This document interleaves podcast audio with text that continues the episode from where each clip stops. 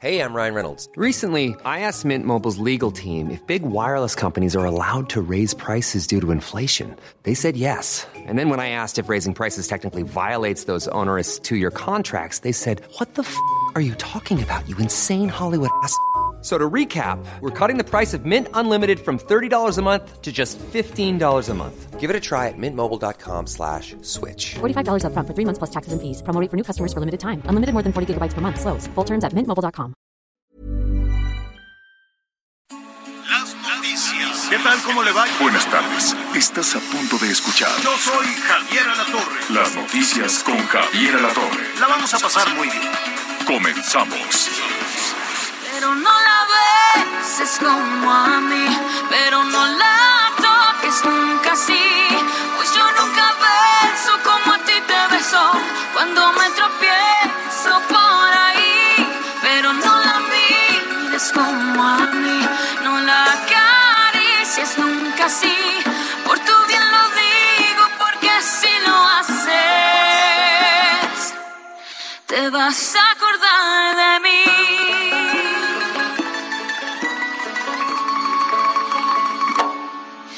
vez crees que estoy loca por pensar así, por dejarte partir. Bueno, pues muy bien. Qué bueno que nos acompaña, qué bueno que está con nosotros. Como siempre, me da muchísimo, muchísimo gusto eh, pues avanzar en el inicio de la tarde. Saludamos a todos nuestros amigos en el país. Este viernes, aquellos que van manejando, háganlo con mucho, con muchísimo eh, cuidado, con muchísima precaución. Qué bueno que está con nosotros. Aquí lo vamos a acompañar si va en carretera en este puente. Eh, qué bonito es irse de puente, ¿no? Aquellos que, tienen el, dinerito, cuiden su presupuesto, desde luego, porque pues ahora sí que irse de vacaciones eh, está bien, nos lo merecemos. Después de tantos este, dos años de encierro y demás, eh, nada más eh, cheque, verifique que esté el automóvil en buenas condiciones, en fin, todo este tipo de cosas que se necesitan. ¿Cómo estás, Anita Lomelín? Muy bien, Javier, bien y de buenas, al fin viernes. La verdad es que después de una semana, como muchas muy trabajadas, da gusto este respiro y pues bueno, son es un fin de semana largo, largo para unos, corto para otros, pero habrá menos circulación, así que podremos descansar seguramente y estar un rato con la familia, ¿no? Sí, sí, definitivamente. Estaba hace un ratito aquí con Julia, nuestra compañera asistente. Este, le dije, Julia, ¿y en cuánto andarán los boletos de avión? No, hombre, se fue para atrás como la desdichada Elvira. Lo vamos a revisar en un momentito, en un momentito más, porque irse de vacaciones, si quiere irse así muy fifí, en avión, con sombrerito de palma y todo lo demás, pues le va a salir caro. Se puede ir en camión, en autobús, en el coche, como quiera. Nada más eh, vamos a ver cómo andan las cosas y los precios en, en los distintos destinos. Y luego ya viene la Semana Santa también. Miguel Aquino, ¿cómo estás? Hola Javier, ¿cómo estás? Anita, me da mucho gusto saludarlos. Es tanta la cantidad de información que casi nos agarran aquí a Javier y a mí hablando. Ya estábamos escuchando por ahí la música y seguíamos aquí poniéndonos de acuerdo Ya con sé toda la información, es señor. que Perdón. Miguel Aquino no sabe lo necio, pero está bien. No, pero aquí ya estamos listos con toda la información.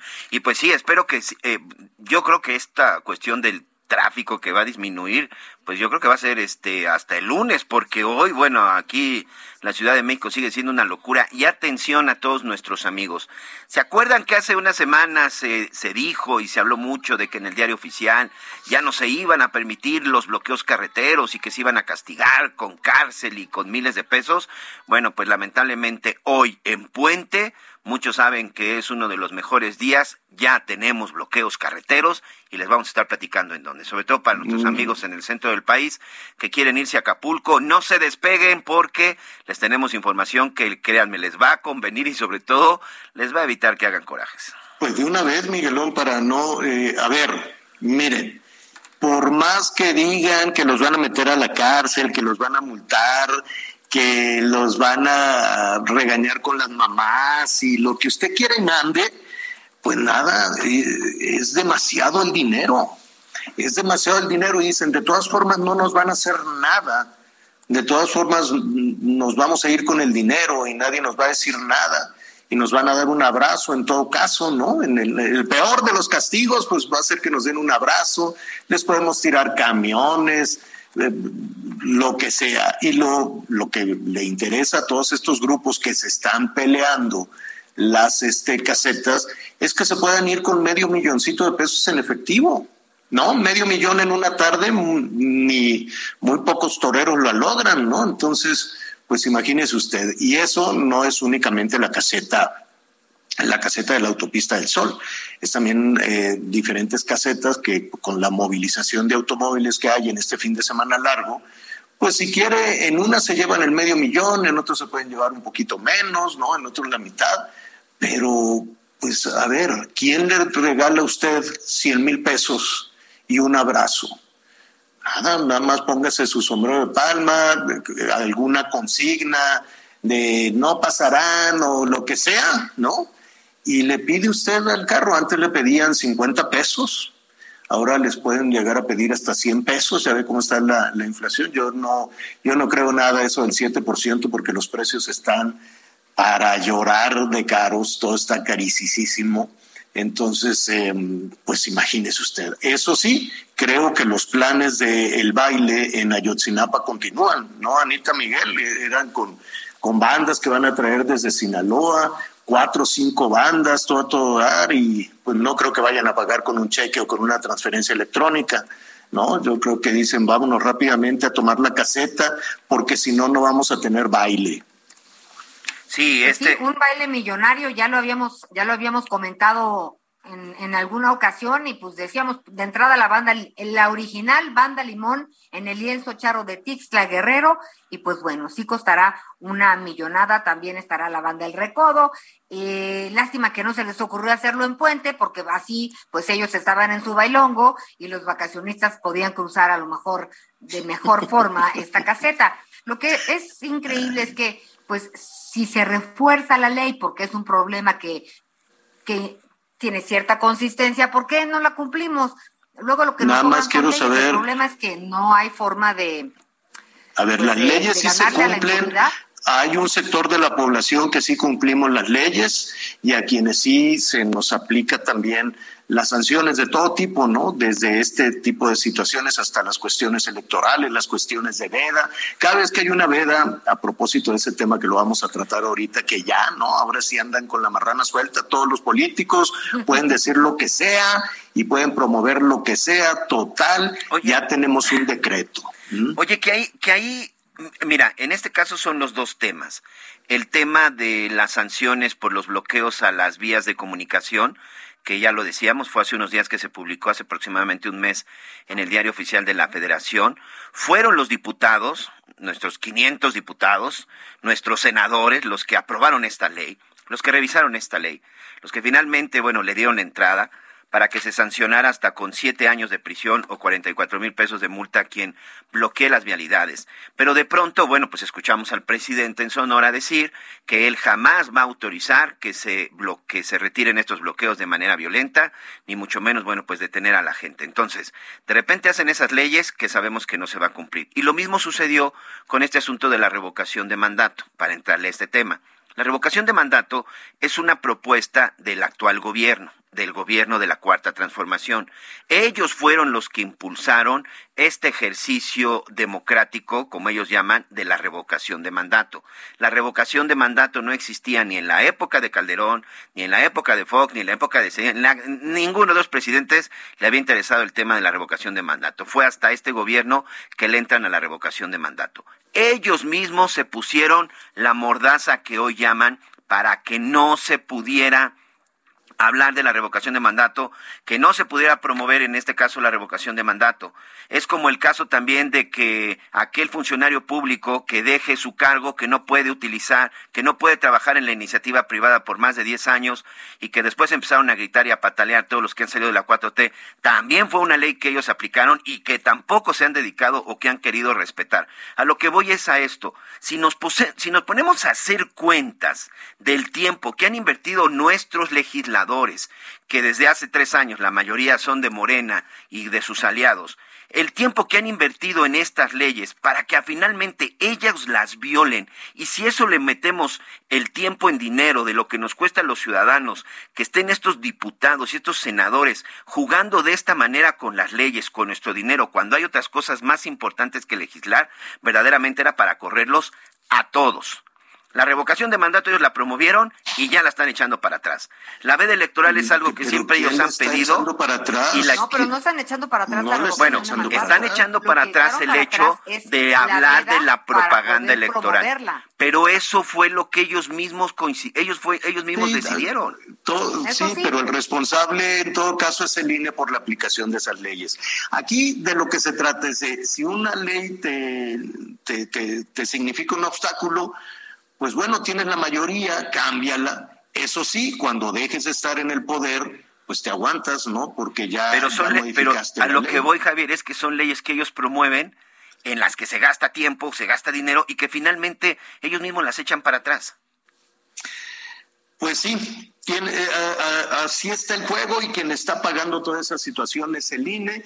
Por lo pronto, la consulta va, ¿no? No sé cuántas personas vayan a participar porque pues eh, es el arranque de las vacaciones, es el arranque de la Semana Santa, tal vez no lo habían eh, considerado y tal vez por ahí está todo ese tema. Por lo pronto ya todos los políticos pueden salir a hacer este, la propaganda para que la gente este, participe. Lo que no sé, ¿no? Con este, con este decreto, eh, es solo un decreto, no hay una modificación a la ley, es solo un decreto. Entonces yo no sé qué pesa más, si la ley que efectivamente, como tú señalas, Miguel, se, se dispuso en su momento, Claro. eh, en el 2007, o un decreto, ¿qué pesa más, el decreto o la ley? Y la otra cuestión es si eso aplica únicamente a los funcionarios, el decreto le permite únicamente a los funcionarios este, hablar libremente o promover libremente todos sus programas sociales, o le retira la veda a los medios de comunicación, porque a nosotros sí nos castigan. Si los medios de comunicación sacamos temas de promoción de los programas sociales, pues la ley nos dice, oye, estás en veda, tú no puedes hacer eso y nos castiga. Entonces, eh, que- ese decreto queda muy extraño. Si es un decreto solo para que Claudia Sheinbaum pueda hacer la promoción y pueda poner sin, sin mayor, sin tener que estarle buscando argumentos y justificaciones, ella y 10 gobernadores más este, de ponerlos espectaculares y pues como ya está el decreto, ya no pasa nada, ya no te tengo que dar explicaciones, ni tengo que explicar de dónde salió el dinero y por qué estoy utilizando recursos públicos para eso, ni tengo que andar diciendo me lo regaló a alguien, pero pues no supe quién me lo regaló, pero me lo regalaron y así, ¿no?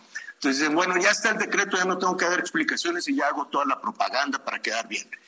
Ah, pero ¿y los medios de comunicación estamos incluidos en eso o a los medios de comunicación si se nos va a aplicar la veda en ese sentido? En fin, No, po- yo Sí, creo. Javier, que, oye, si ese es el decreto, pues vamos todos en el decreto, porque nada más falta que el decreto sea segúnes, ¿no? Ya, este, primero se desdicen en sus leyes y decretos, Sí. y luego son eh, discriminantes, ¿no? Pues yo, yo creo que vamos todos implicados ahí, porque si no, pues de qué, ¿cuál es el chiste? ¿Para qué, quién, quién va a hablar de sus temas si no son los medios de comunicación? Oye, Bueno, y, y otra cosa, no. eh, nada más para, ya para salirnos si quieren del tema. Esto no solamente tiene que ver con la revocación de mandato, ¿eh?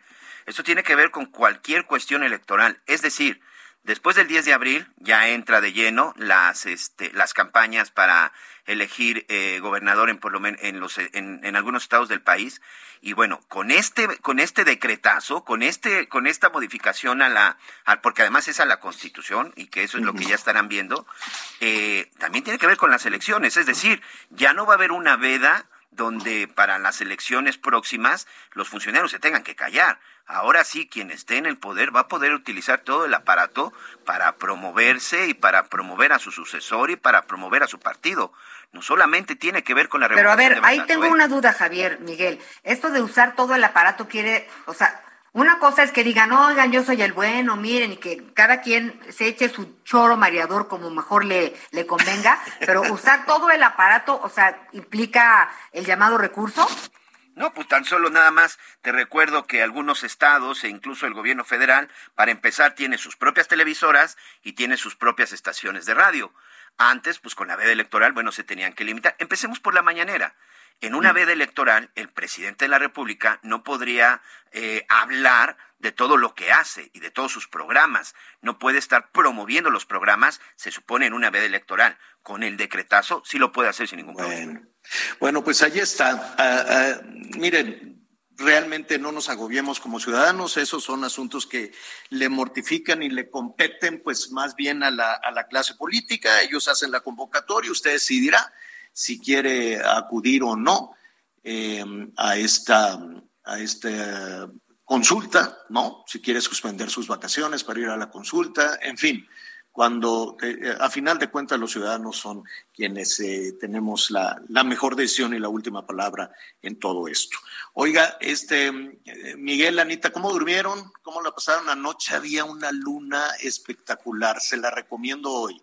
Y más si anda romanticón y anda ahí que ando bien, o, lo que usted quiera y mande, este, aproveche la luna llena que vamos a tener hoy con una luminosidad casi el 98%, imagínense. No, hombre, es una luna espectacular. Va a haber hoy y todavía un cacho de mañana. Así es que este, aprovechela y luego se duerme, ¿no? ¿Ustedes qué tal, cómo, cómo, van con eso del sueño? Pues mira, la luna hace su tarea, porque cuando uno realmente, eh, si ves la luna, pues dicen que la luna te ilumina el camino al sol. Eso corres un riesgo porque duermes poco. A mí, sí, la verdad, a veces me cuesta trabajo, pero he encontrado las formas, ya se las iré contando, y he podido descansar.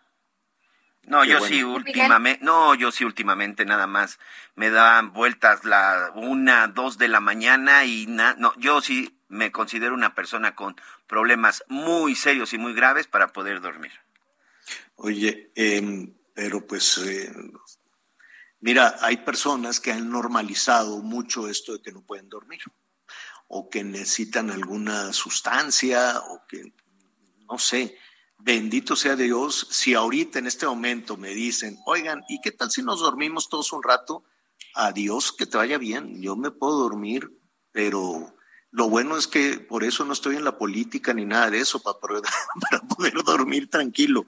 Pero mira, si, si somos honestos, hay personas que sobre todo en estos dos últimos años, con todo el miedo, con toda la incertidumbre, con todo lo que generó la pandemia, con todo ese temor a ese virus terrible del que todavía no sabemos nada, todavía no sabemos el origen, todavía no entendemos bien la mutación, ¿no? Este, generó una incertidumbre tremenda. A eso súmele pues, los problemas de inseguridad que tenemos en México. Hay ciudades en Zacatecas que simple y sencillamente no han dormido en dos años, pero no nada más por la pandemia, sino por la inseguridad, y en Guerrero, y en Michoacán, que quiere que le diga, y en Sonora, y en Sinaloa, y en Tamaulipas, ¿no? A eso súmele los problemas de las familias que cayeron en pobreza que hace dos años no estaban en pobreza, que eran en una de esas, eran esa clase media hoy tan criticada, y que ahora están en pobreza, pues imagínese, pues la mamá viendo, el papá, la mamá viendo cómo, cómo, pues cómo van a traer el alimento, así de sencillo. Olvídese de las deudas y de todas estas cosas que por cierto vamos a hablar al ratito, este, de dónde vas a Hay clínicas del sueño, Javier, debido a los graves problemas que representa el dormir poco. Uh -huh. eh, muchas personas dicen, no, yo con tres horas bien dormidas tengo, pero al paso del tiempo empieza uno a tener, eh, además de un carácter menos afable, ¿no? empieza a estar uno más nervioso, sin querer y sin sentirlo, se vuelve uno un poco agresivo, intolerante, ah. y empieza a tener una temblorina que no sabe realmente que puede ser un principio de otras enfermedades debido al mal descanso. Ah, ahora, ahora, entiendo de pronto por qué me enojo con algunas cosas. Es que ah, no yo estoy creí que ibas a bien. decir que ahora me entendías a mí. Vas a ver, Miguel, aquí no. Ya sabía. Al rato vamos a platicar con un especialista. Vamos a platicar con el doctor Gutiérrez, Roberto Gutiérrez.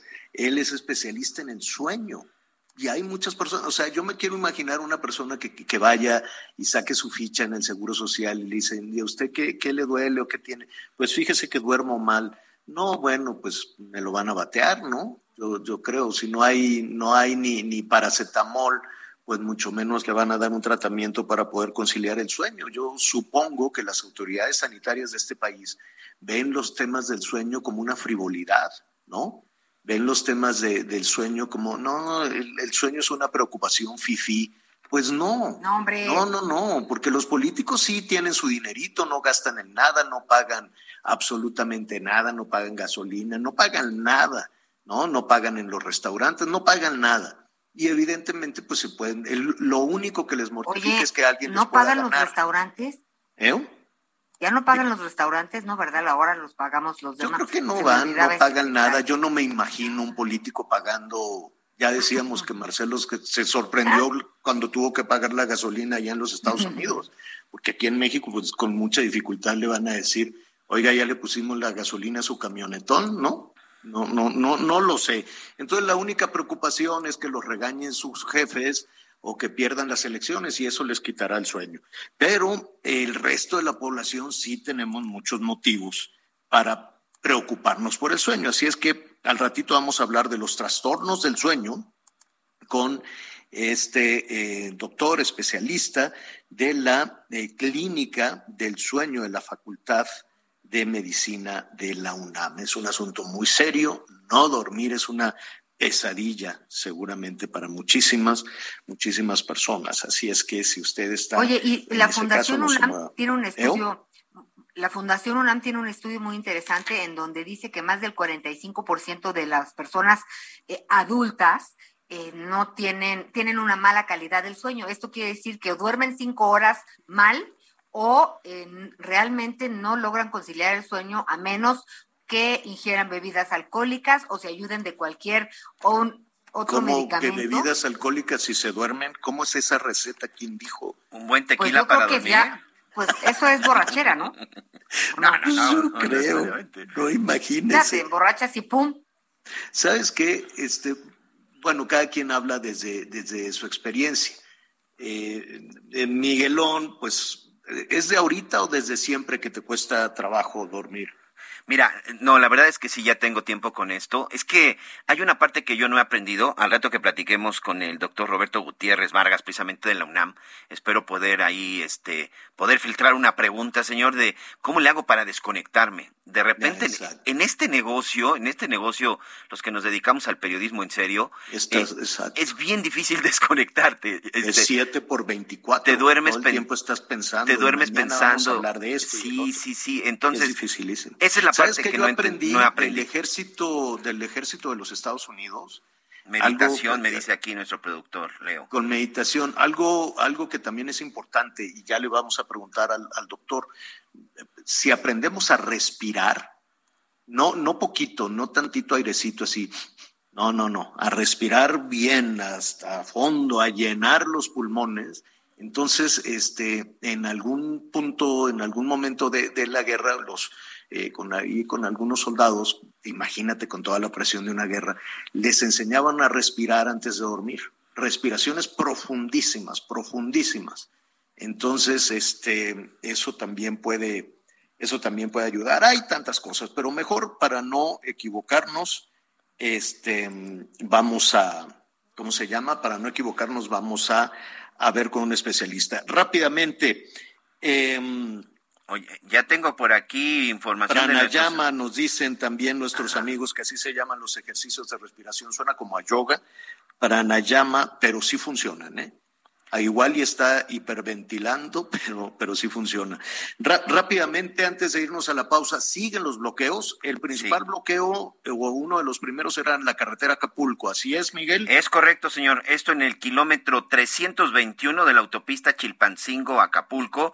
Esto en dirección hacia Acapulco. Ya está la Guardia Nacional Carreteras. Parece que ya en cualquier momento se van a retirar los, los manifestantes. Pero atención, nuestros amigos en el, en el sur del país, especialmente en Chiapas. Aquí nada más tenemos ocho bloqueos, prácticamente los ocho, las ocho entradas principales a, a las ciudades más importantes como Tuxtla Gutiérrez, por ejemplo, está bloqueada. San Cristóbal de las Casas en el kilómetro 46 tenemos bloqueo. En la zona de Ocotzingo, en la zona de playas de Catazajá, también tenemos ahí bloqueos y ahorita seguimos acumulando más información, pero la, la gente, los maestros tienen literal tomada en este momento los principales accesos en el estado de Chiapas. Es la Coordinadora Nacional de Trabajadores de la Educación, la sección 7. Además de eh, bloqueos carreteros, están exigiendo el pago de jubilaciones y pensiones en salarios mínimos y no en UMA. Por lo pronto tienen tomada pues los principales accesos en Chiapas. Oye, si les deben que les paguen, ¿eh? Claro. Es como los maestros de Michoacán, ¿no? Que, que se quiten, bueno, pero páguenles también, también hay que escuchar a la otra parte. Vamos a ver cómo están las cosas en Michoacán. Y nada más una corrección, Anita, el baile ya fue, ¿eh? el baile de, de, nos dicen nuestros amigos en Guerrero que el baile de los normalistas ya, ya, ya pasó. No, pues sí juntaron, sí juntaron. Hacemos una pausa y volvemos inmediatamente. Tal vez crees que estoy loca por pensar así, por dejarte partir y alejarte de mí. Pero vida se te olvida que eres mío y tu partida solo es parte de vivir. Sé que existe alguien más que busca tu amor. Conéctate con Javier a través de Twitter, arroba javier-alatorre. Sigue con nosotros. Volvemos con más noticias. Antes que los demás. Todavía hay más información. Continuamos. Las noticias en resumen. La Comisión Federal para la Protección contra Riesgos Sanitarios anunció la implementación de un nuevo cronograma para que en los próximos cinco meses se emita el dictamen de más de 10.000 trámites de prórrogas de insumos para la salud, algunos de ellos con rezago de más de 10 años. El equipo del portal Monitor Michoacán decidió concluir definitivamente su labor periodística tras los asesinatos de Roberto Toledo y Armando Linares, colaborador y director de ese medio.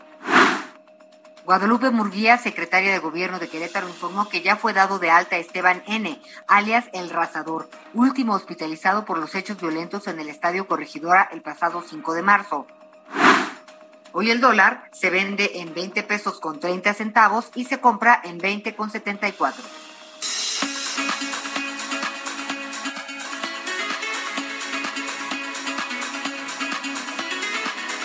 Muchas gracias, Anita. Pues tenemos, tenemos más información.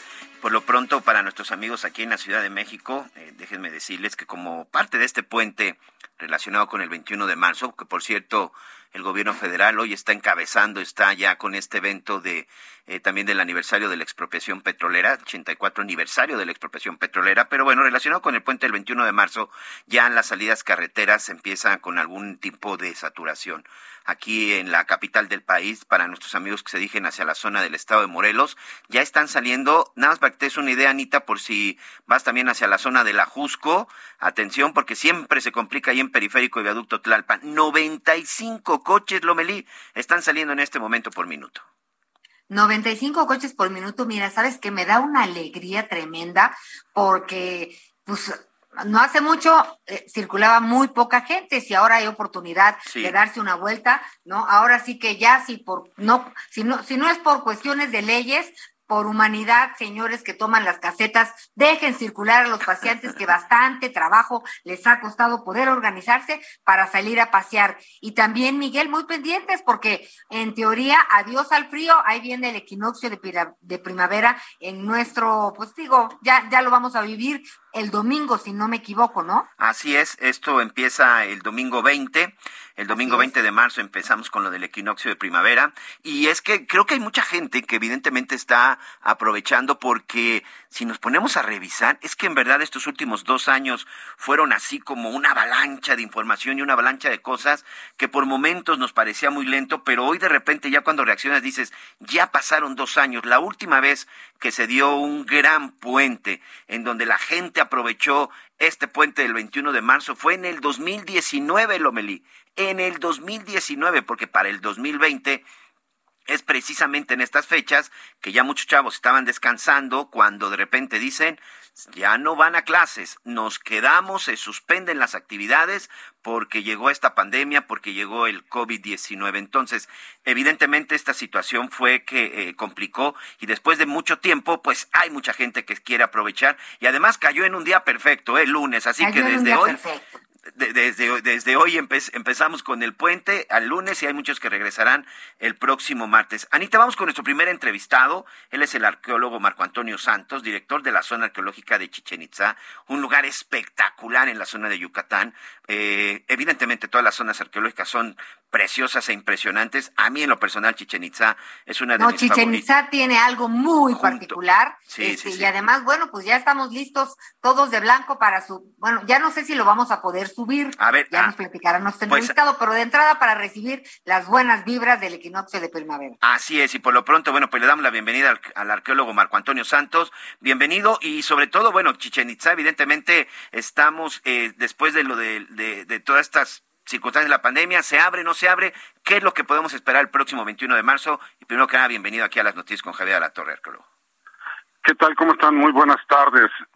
Eh, sí, pues mire, eh, después de dos años de estar cerrados para estas fechas por la cuestión de la pandemia, este año ya se va a poder observar eh, lo que comúnmente se conoce como el descenso de Cuculcán en la pirámide del castillo. Eh, si bien la primavera como tal, astronómicamente hablando, entra eh, domingo 20 de marzo a las 9.30, 9.33 de la mañana, tiempo del centro de México, eh, el fenómeno de luz y sombras que la gente viene a apreciar eh, estos días, pues se puede observar unos días antes, unos días después, pero el 21 de marzo es cuando se hace todo el operativo para las cientos de personas que van a llegar a ver este fenómeno arqueoastronómico. ¿Y van a poder subir? Bueno, desde hace ya algunos años eh, los monumentos arqueológicos de Chichen Itza y en algunos otros sitios ya solamente se pueden observar desde la parte de abajo y esto tiene que ver con una cuestión de eh, pues de preservación de los monumentos. Eh, es importante señalar que bueno eh, Chichen Itza es uno de los sitios más visitados de nuestro país y en América eh, en cuanto a arqueología se refiere entre enero y febrero de este año llevamos medio millón de personas, somos el sitio más visitado de este país.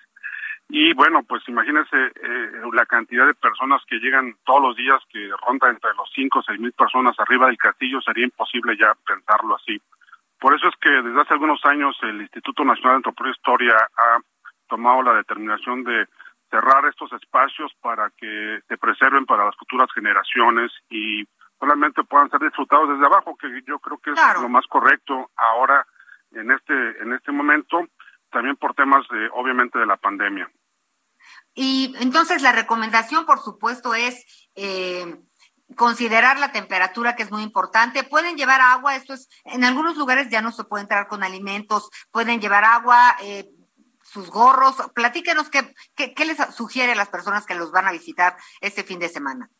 Sí, sobre todo que, que sigan las medidas eh, eh, de seguridad y protocolarias de cada área. Eh, en el caso de Chichen Itza, pues seguimos pidiendo, por lo menos a la entrada de- del parador turístico de Chichen Itza, el uso de cubrebocas, el gel, la sana distancia. Ya al interior, obviamente, también por las medidas este, eh, climatológicas, ¿no? Que estamos ahora, en este momento, cerca de los 35 grados pues sí, eh, es un poco sofocante, pero en la medida de lo posible, pues, seguir portando el cubrebocas, la sana distancia. Eh, se les permite entrar con agua, obviamente, y bueno, eh, tratar de evitar cualquier otra cosa que que, este, que, que impida eh, eh, el libre tránsito de las personas, ¿no? Eh, recordemos que una zona arqueológica es como un museo al aire libre, no es un parque de diversiones, no es para hacer picnics, sino es para disfrutar el legado patrimonial de, de los antiguos mayas, en el caso de Chichen Itza. Eh, Claro. La verdad es que eh, es muy importante esto, ¿no? Porque de repente se, se desvirtuó un poco toda esta cuestión eh, de este legado. Y bueno, Sí. recientemente ha adquirido nuevos valores, ¿no? Como el De tema eh, de la energía y demás. Pero bueno, eh, en ese sentido le pedimos a la gente que nos ayude porque es un tema Claro. de corresponsabilidad de cuidar todos este patrimonio tan importante. Oye, Miguel, quería preguntarle al arqueólogo Marco Antonio Santos, director de la zona arqueológica de Chichen Itza, eh, el horario en el que podremos ver pues a la serpiente emplumada de Kukulcán. Bueno, este fenómeno arqueoastronómico se, se lleva a cabo hacia el atardecer, ya cuando el sol va, va descendiendo en el horizonte oeste y aproximadamente entre las cuatro y cuarto, cinco de la tarde es cuando se ve en su mayor esplendor. Entonces, eh, la gente acostumbra estar en la gran esplanada para observar cómo poco a poco eh, va descendiendo el sol y esto hace que se formen unos triángulos de luz y sombra y se logra ver este, pues digamos, este, eh, digamos, silueta de la serpiente, ¿no? Eh, cómo va cambiando. obviamente el ojo humano lo percibe muy lentamente, pero si lo aceleráramos un poco, veríamos cómo efectivamente se ve este fenómeno de descenso de la serpiente emplumada. Oye, y también, Anita, aprovechar para, para, para invitarlos, porque evidentemente es importante conocer nuestra historia y sobre todo cuidar y, para, y ayudar a que prevalezca todo esto. Y Marco Antonio, el espectáculo que tienen hoy en Chichen Itza relacionado con luces, sombras y, y, que no solamente tiene que ver con aspectos naturales, sino también hoy donde estudias la tecnología, también es, es, algo impresionante en donde te cuenta parte de la historia precisamente del mundo maya. Sí, efectivamente, este videomapping que se presenta de, martes a domingo, eh, pues cuenta un poco de una forma distinta, utilizando la tecnología, la historia de los antiguos mayas de Chichen Itza.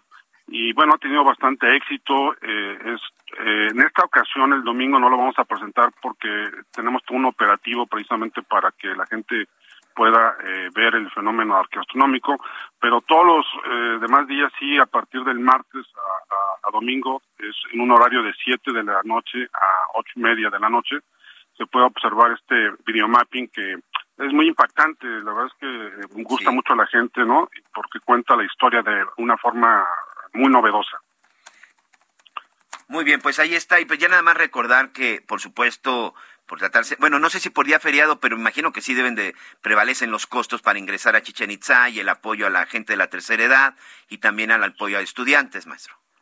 Sí, sí, sí, los, los domingos y días festivos eh, eh, la entrada es eh, libre para mexicanos presentando alguna identificación. Ah, muy bien. hay que recordar que en el caso de Yucatán, el gobierno federal, o sea, el INA cobra una cuota, que en este caso el domingo y el día festivo es gratuita, pero que el gobierno del estado cobra otra cuota, ¿no? Que este también de repente es la misma ah, excepción de pago, ¿no? Ah, salvo los extranjeros, los mexicanos tienen acceso eh, el domingo gratuitamente. Ahí está, pues además de esto, este próximo lunes será gratuito ahí el ingreso. Espera que hacerlo de manera ordenada. Es una organización extraordinaria. He tenido oportunidad de estar varias veces en Chichen Sin embargo, bueno, pues sí, hay que tener mucho cuidado. Y de ahí, pues a Valladolid, a comer rico. No, la verdad es que se presta para eso. Pues muchas gracias, muchas gracias, arqueólogo Marco Antonio Santos. Gracias por este tiempo. Gracias a ustedes. Buen día. Buen día. Bueno, ¿A pues dónde te gustaría ir? Ah, a ti de vacaciones, Miguel o Javier. Javier ya andaba de vacaciones, ya regresó. ¿Dónde está? los estoy, los estoy escuchando, lo estoy escuchando. ¿Sabes qué? Es que estoy, estoy viendo que esto de las carreteras, a ver cómo, a ver cómo se pone. Por lo pronto la Ciudad de México ya está registrando una, una salida importante. Qué bueno, ¿eh? La verdad es que me da, me da mucho gusto eh, aquellas familias que puedan salir, ¿no? Aquellas, no se confíe, no se confíe mucho a, a ¿cómo se llama? A, a, que, bueno, si el coche jaló bien toda la semana, como quiera, como quiera aguanta. No, no, no, tenga mucha precaución con eso. Y sí hay que planear el presupuesto, no, no le, no haga así nada más un cálculo. ¿No? No diga, no, pues yo creo que me va a costar tanto, no, no crea, porque ya todo subió. Y sentarse a comer con eh, papá, mamá, niños, los abuelos, ¿no? Ya calcúlele ahí unos cinco o seis personas, ya cuenta una sentada a comer, una cervecita, coctelito de camarón, ¿no? Oye, y que los niños que quieren, pues llevarlos a la pizza y demás, no, no se crea ya. Hay quienes son mucho más precavidos, que llevan sus alimentos, que no van muy lejos, en fin, pásela muy bien, diviértase mucho, aproveche también algunas de las zonas arqueológicas, ya nos decían, no todas las zonas arqueológicas van a estar, van a estar funcionando. Eh, yo sé que ya el tema del cubrebocas ya no nos gusta, pero pues hay que este, mantener de cualquier forma las medidas sanitarias elementales, ¿no? Lo más, lo más elemental para evitar cualquier, cualquier situación. A mí me, me, me, tiene un poco con el ojo al gato y otro al garabato lo que está pasando en Asia. No, no, ah, pues no me gusta pues de que los, de que en China es en una localidad pequeña y los chinos son feroces con eso, no, no, no tienen problemas de, del costo político y que si ya no me van a querer y que si la popularidad. No, no, no, los chinos no tienen bronca con eso de la popularidad y los costos políticos ni nada. Ellos dicen, tenemos un brote aquí, vamos a hacer un lockout, vamos al confinamiento de nueva cuenta y hasta ayer tenían eh, con lo, lo, lo, limitado que es en ocasiones la, la información que saca el gobierno chino, el Partido Comunista Chino, pero se estaba hablando ya de aproximadamente 50 millones de personas en confinamiento. Confinamiento estricto, no como el confinamiento que teníamos aquí, ¿no? De, bueno, pues igual y salgo por unos tacos, no, nada. O sea, confinamiento estricto. Corea comienza a tener también temas de confinamiento. En fin, en Asia eh, algo está sucediendo, algo está pasando. Yo sé que no nos gusta, yo sé que no queremos voltear allá y que, que, nos queremos recuperar también de toda esta tema, de toda esta situación, pero pues no baje la guardia, es muy sencillo. Hay que salir, hay que aprovechar, ir a las zonas arqueológicas que así lo, lo permitan y pues nada, lo vamos a pasar muy bien, nada más con eh, muchísimo, con muchísimo cuidado. ¿Cuándo empieza la primavera?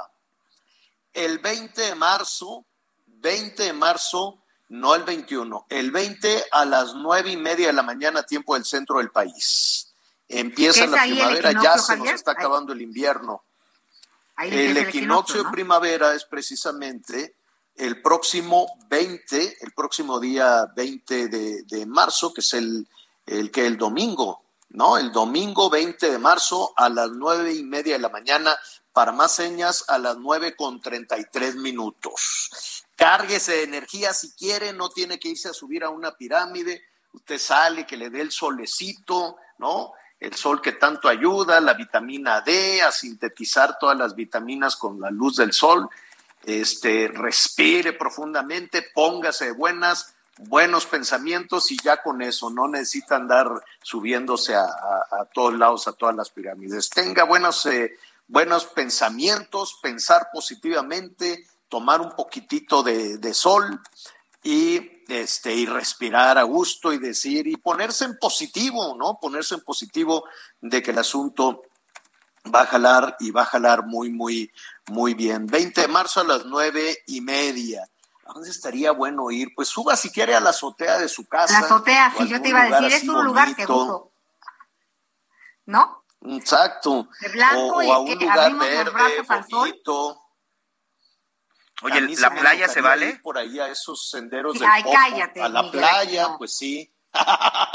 No digo, yo estoy aquí ahorita Si quieres, pues puedes en las instalaciones de Heraldo, pero si nuestros amigos que mano, viven en pues sí. Si les queda cerca al playa, podría ser, ¿no? También. Pues sí, sí, sí, podría ser. Exacto. Nos mandas Bueno, fotos. ¿desde cuándo andamos con estas eh, eh, tradiciones de, de las pirámides? Lo que significa todas las zonas arqueológicas, eh, tanto emocional como toda la información histórica. Vamos a platicar en este momento con Enrique Ortiz, Enrique Ortiz García, historiador que siempre nos eh, va guiando eh, a propósito de, de, de, de- de todo lo que significa el equinoccio, no solo en el México actual, sino en el México prehispánico. ¿Cómo estás, Enrique? Qué gusto saludarte. Hola Javier, ¿qué tal? Gusto en saludarlos y, y gracias por el espacio. Y como bien dices, estamos ya en los últimos momentos de lo que sería el invierno para en- en comenzar la primavera. La palabra equinoccio viene de latín y viene de a, a equinoctium, a ecus nocte, noche igual, ¿no? O sea, se, se supone que es en el momento en el que el día y la noche duran lo mismo. Es eh, para cuando un observador en el ecuador terrestre, el sol alcanza el punto más alto en el cielo con su relación. O sea que el sol se encuentra prácticamente sobre su cabeza a 90 grados. Y eh, evidentemente que eh, existen pues muchísimas tradiciones en México sobre irse a cargar de energía a las zonas arqueológicas, ¿no? Eh, por ejemplo, sabemos por, eh, que ya la Secretaría de Cultura señaló que va a haber cierres de algunas zonas arqueológicas en nuestro país para este equinoccio.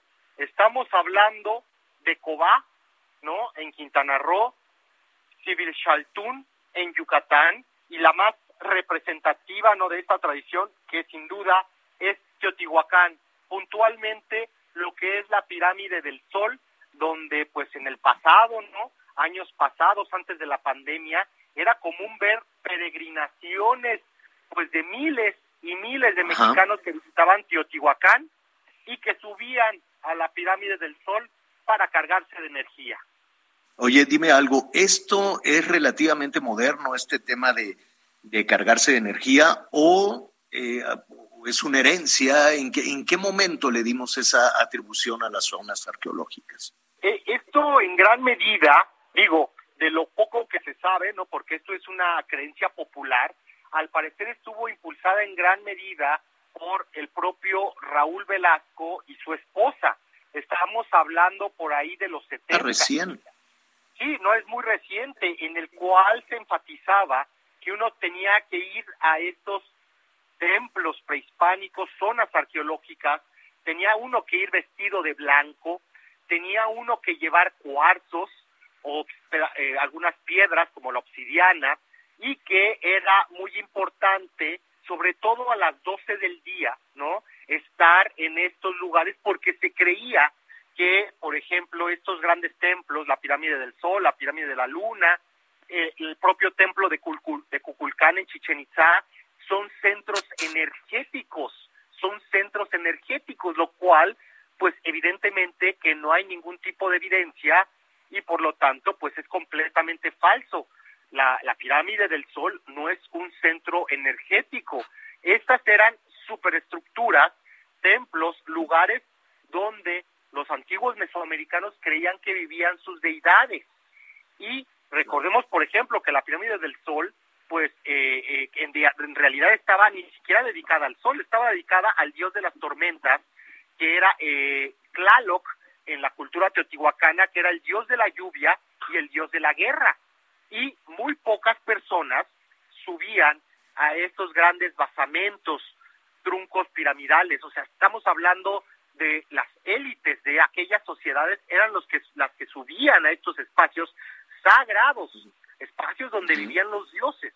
Por lo tanto, por eso pues, por eso las dimensiones, por eso las dimensiones y la altura. Sí, exactamente, es porque eh, o sea, era la deidad patronal de Teotihuacán, así como Huitzilopochtli fue la deidad patronal de Tenochtitlan, pues se buscaba que el templo fuera el más alto de la ciudad, el más grande y que constantemente se iba expandiendo y embelleciendo. En el caso, por ejemplo, de Templo Mayor, no era un espacio destinado para albergar a cientos o miles de personas encima de la estructura. Lo único que logramos con estas tradiciones, pues es dañar las estructuras, ¿no? Imaginemos el peso de tantas personas sobre la pirámide del Sol o sobre alguna otra estructura, como ya dije, de, de Cobá o de, eh, eh, del estado de Yucatán, ¿no? Entonces, es importante que las personas, como bien decías, pues no tiene caso que acudan a Teotihuacán para cargarse de energía, porque lo único de lo que lo único que van a obtener va a ser una un buen bronceado o unas buenas quemaduras del sol una buena insolación o una buena deshidratación, ¿no? Es, y, el eh, respeto además un, un, fenómeno que es mundial que y que, bueno que de algún que de, que de alguna manera que de alguna manera este, los mexicanos hemos aprendido. Pero bueno, eh, nuestras zonas arqueológicas son visitadas por, por millones de personas cada año. Bueno, ahora con el tema de la pandemia vamos despacito. Pero hay, hay algunas personas, nacionales o extranjeros, que suponen, uno, que, que no pasa nada si se llevan una piedrecita, un guijarrito, ¿no? Me dice, ay, mira, me voy a llevar de recuerdito esta piedrita de Teotihuacán, es multiplicado por los millones de visitantes, es una eh, eh, es, eh, un daño terrible, ¿no? Sí, es un impacto, ¿no? Es un impacto terrible. o sea, que sí, me llevo la piedrita, que ay, se cayó un pedacito de estuco, ah, que ya rompí el escalón porque hay, no estoy solo en ese escalón, sino que hay otras 20 personas sobre el mismo escalón. Miguel, así, Miguel ama a Anita, ¿no? Ahí lo van a... Sí, sí, evidentemente que el volumen de personas, de visitantes, también dificulta pues las tareas de vigilancia y también es más difícil, ¿no? Contener a la gente. Todo esto, pues lo único que se logra es un daño, eh, un deterioro de estos magníficas, de estas magníficas estructuras en las zonas y sitios arqueológicos del país. Otra cosa es que me digan, quiero ir a Teotihuacán porque quiero conocer la historia de este lugar, quiero conocer este lugar que es una de las maravillas del mundo. El enfoque es completamente diferente a querer irse a cargar de energía, eh, como si fuéramos pilas, ¿no? Realmente no hay ningún tipo de evidencia que estos templos sean centros energéticos. Es importante mencionar, por ejemplo, que en el caso de Chichen Itza habrá un límite de aforo y solamente se permitirá el acceso a 15 mil personas por día en, en esta semana no del equinoccio. Y esto evidentemente, aparte de la conservación, pues es por el tema, lo que también comentabas, Javier, pues el tema del COVID, ¿no? Del COVID-19, que parece que todo mundo ya está muy relajado, que parece que ya salimos de esta pesadilla, que ya incluso el uso de cobrebocas parece ya algo obsoleto y ya no se usa. Se nos viene, se nos viene el corte encima, Enrique. ¿Nos permites un, unos minutitos y regresamos contigo para concluir? Claro que sí. Sé muy bien que te das y no piensas hablar y que al menos pretendes nunca regresar. Pero vida, déjame que te bendiga porque así es la vida y sé que volverás. Que ha llegado el momento en que quieres volar. Conéctate con Miguel Aquino a través de Twitter, arroba Miguel Aquino. Hey, it's Ryan Reynolds, and I'm here with Keith, co star of my upcoming film, If, only in theaters, May 17th. Do you want to tell people the big news? All right, I'll do it. Sign up now and you'll get unlimited for $15 a month in six months of Paramount Plus Essential Plan on us. Mintmobile.com slash switch. Upfront payment of $45 equivalent to $15 per month. Unlimited over 40 gigabytes per month. Face lower speeds. Videos at 480p. Active Mint customers by 531.24 get six months of Paramount Plus Essential Plan. Auto renews after six months. Offer ends May 31st, 2024. Separate Paramount Plus registration required. Terms and conditions apply if rated PG. Toda la información antes que los demás. Ya volvemos. Todavía hay más información. Continuamos. Bueno, vamos eh, a continuar eh, para, para concluir con Enrique Ortiz, a quien le agradecemos, Enrique Ortiz García, divulgador cultural, historiador, toda una referencia, desde luego, para aprovechar. Me quedé reflexionando, Enrique, que si vamos, eh, que si de cualquier forma vamos a aprovechar a ir a alguno de estos destinos, de estos centros arqueológicos en nuestro país, desde el Templo Mayor en la Ciudad de México, o ir al sureste, en fin, todo el territorio nacional, que siempre estamos pensando en el centro y en el sur sureste de nuestro país, pero el, el, centro hacia el norte hay una riqueza prehispánica enorme también. Sí, sí, efectivamente. Entonces, bueno, eh, a las personas que Teotihuacán va a estar cerrado, pero hay muchísimas otras zonas arqueológicas, las personas que les interese ir, pues es importante que, tengan sus medidas, ¿no? De precaución en cuanto al tema del COVID, por ejemplo, la sana distancia, los aforos, los horarios establecidos, usar el cubrebocas todo momento, eh, y bueno, todo esto es muy importante pues para mantener todavía estos buenos niveles de, de evitar los contagios más bien, ¿no? Y finalmente me gustaría comentar, ¿no? Que esta creencia popular también viene, ¿no? De, de este equilibrio entre las 12 horas del día y las 12 horas de la noche, que es un momento ideal pues para equilibrar estas pasiones, estas debilidades, estos defectos, ¿no? Estas virtudes que tenemos. Posiblemente también de ahí viene este origen de eh, pensar que es un momento importante de reflexión, un momento importante de meditación, que pues de una u otra forma lo han vinculado con cargarse de energía. Pero, ¿sabes qué? Yo me quedo reflexionando que hay personas que viajan miles de kilómetros para visitar las zonas arqueológicas y que, que lo hacen con, con, con, con, muchísimo respeto, desde luego con una emoción, pero una emoción generada por el conocimiento del sitio al que van a ir, algo que nosotros desperdiciamos enormemente. ¿no? Siento que adicional a estas recomendaciones que nos hacen haces, no nos costaría ningún trabajo tener por lo menos alguna información básica del sitio en el que estamos y entonces la experiencia es extraordinaria tener esa información, estar en el sitio y echar a volar la imaginación. Bueno, qué aventura. Sí, evidentemente que sí. Y también, bueno, es importante mencionar que existen algunas estructuras prehispánicas, pues que eh, están vinculadas con estos fenómenos, ¿no? De equinoccios y solsticios de cada año. Estamos, por ejemplo, la más significativa evidentemente que es el templo de Culculcán, ¿no? Donde, pues como tú bien sabes, Javier, pues se observa este fenómeno de luz y sombra en el cual va descendiendo eh, la serpiente emplumada, ¿no? Desde lo que son las alfardas que flanquean las escalinatas de sus cuatro, de sus cuatro lados, ¿no? Es un fenómeno, pues también muy interesante. Pues te agradecemos mucho, Enrique. Eh, danos tus redes sociales y una última recomendación. Si queremos ir a alguna de estas zonas arqueológicas y tener información básica, ¿cuál sería la referencia oportuna? ¿En dónde podríamos obtener un poquito más allá de Wikipedia, desde luego, para visitar estos, estos, eh, estos centros ceremoniales o estos eh, espacios del México prehispánico?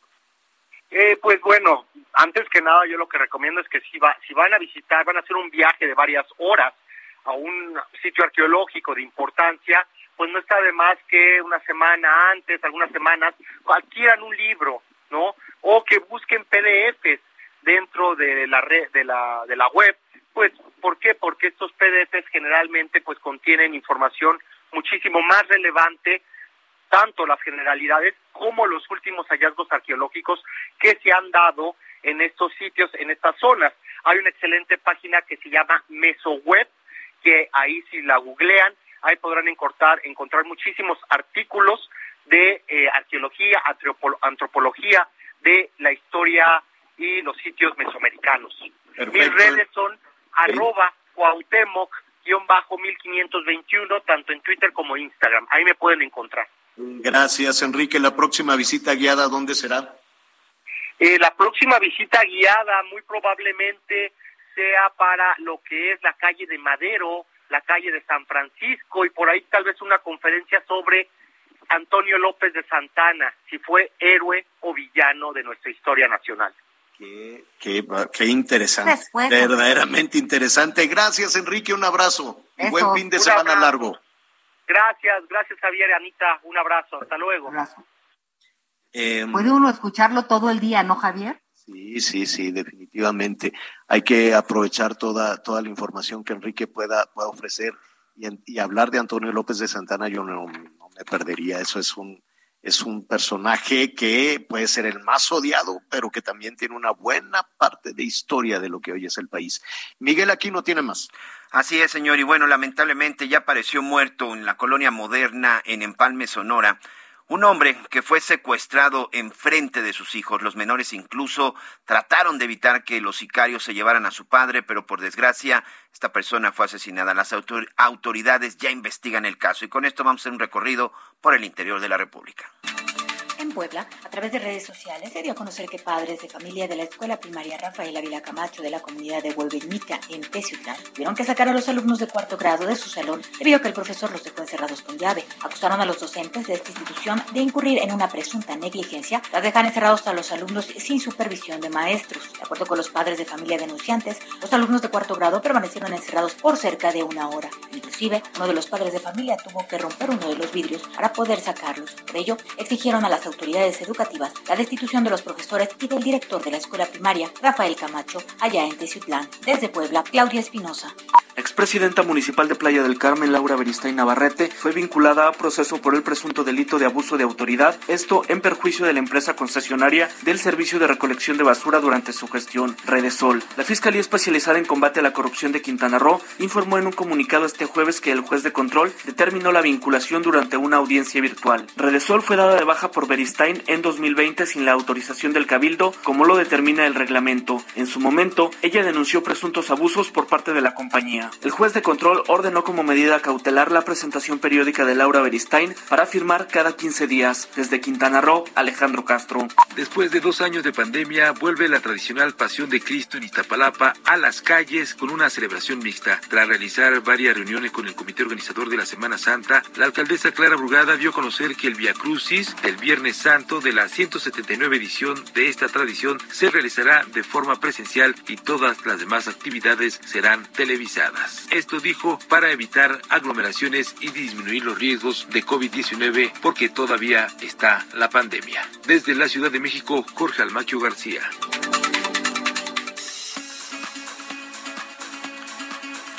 Eh, a propósito de la guerra, qué cosa tan tremenda. No, no, no se avanza. Había en las últimas horas una oportunidad, me refiero a la, a la guerra en Ucrania, había una oportunidad para que eh, se estableciera un diálogo mucho más, más sólido, pero pues Vladimir Putin dijo no, no a esa posibilidad, lo cual pues aleja, ¿no? La posibilidad, aleja una solución diplomática y eso pues está, está agravando la situación. La pesadilla es una pesadilla brutal. Hay familias, imagínese que usted tiene que salir con lo que trae puesto en este momento, agarrar a sus hijos y salir huyendo de las bombas. En Europa, en, eh, en Italia, fíjese que hubo un par de jovencitos, de adolescentes que decían, bueno, ¿qué vamos a hacer? Y, y desarrollaron una página, no sé, pero es en España, desarrollaron una página estos adolescentes, dijeron, bueno, vamos a apoyar, hicieron una página para que eh, las personas que estuvieran en posibilidades de, de, darles pues un poco de auxilio, un poco de alimento, un poco de ropa, un, un sitio limpio donde, donde dormir, donde asearse, donde vivir, y empezaron a sumarse personas y personas que decían, pues yo aquí tengo un cuartito, yo los puedo instalar por tanto tiempo, y empezó a funcionar muy bien, de tal forma que en muy pocas horas, 10 mil personas de diferentes partes de Europa se sumaron para decir, aquí yo los puedo eh, auxiliar, les puedo dar un poco de alimento, un poco de abrigo, porque es una verdadera tragedia lo que ahí se, lo que ahí se está, lo que ahí se está viviendo. Hay ucranianos que están tratando de llegar a los Estados Unidos y cualquiera pensaría que es relativamente sencillo cuando Estados Unidos es uno de los actores principales en esta historia. Así es que eh, los ucranianos dicen, tienen algunos, tienen sus familiares que les mandan un poquito de dinero, dicen, ¿y cómo llegamos? Pues vámonos a Tijuana, México. Y sí, en efecto, comienzan eh, a llegar algunas familias de ucranianas no necesariamente para quedarse en México, para quedarse en Tijuana, sino para estar en comunicación, en contacto con sus familiares en los Estados Unidos. La dificultad es que de nueva cuenta, pues Tijuana se convierte en un tapón, no solo para ucranianos o para rusos o para centroamericanos o para todos aquellos que a través de México tratan de ingresar hacia los Estados Unidos. Enrique Lucero Vázquez es el, director, es el eh, director de atención a migrantes en eh, Tijuana y yo le agradezco esta comunicación. ¿Cómo estás, Enrique? Muy, muy buenas tardes, buenos días para ti. ¿Qué tal? Buenos días, Javier. Muchas gracias este, por la invitación a tu espacio, a sus Oye, órdenes. Dime algo, es, eh, están llegando de diferentes nacionalidades. Yo sé que, que Tijuana pues se ha convertido en una, en, en, de alguna manera en un campamento multinacional para todas aquellas personas que están buscando el ingreso a los Estados Unidos. También están llegando ucranianos y rusos. Así es, Javier. Mira, estos, estos ingresos se dieron mucho antes del conflicto. Eh, hay registros desde julio del año pasado de llegada de rusos y ucranianos con la intención de llegar a Estados Unidos en ese tiempo de julio a, hasta antes del conflicto llegaban eh, y lleg entran como turistas, comprueban solvencia económica, se hospedan en hotel y, e, intent e intentaban cruzar de manera forzada, es decir, eh, ellos rentaban un vehículo, eh, se acercaban al cruce vehicular entre México y Estados Unidos, al estar algunos metros o carros de la revisión migratoria, se bajaban y corrían eh, con la intención de tocar suelo americano y, y solicitar el asilo.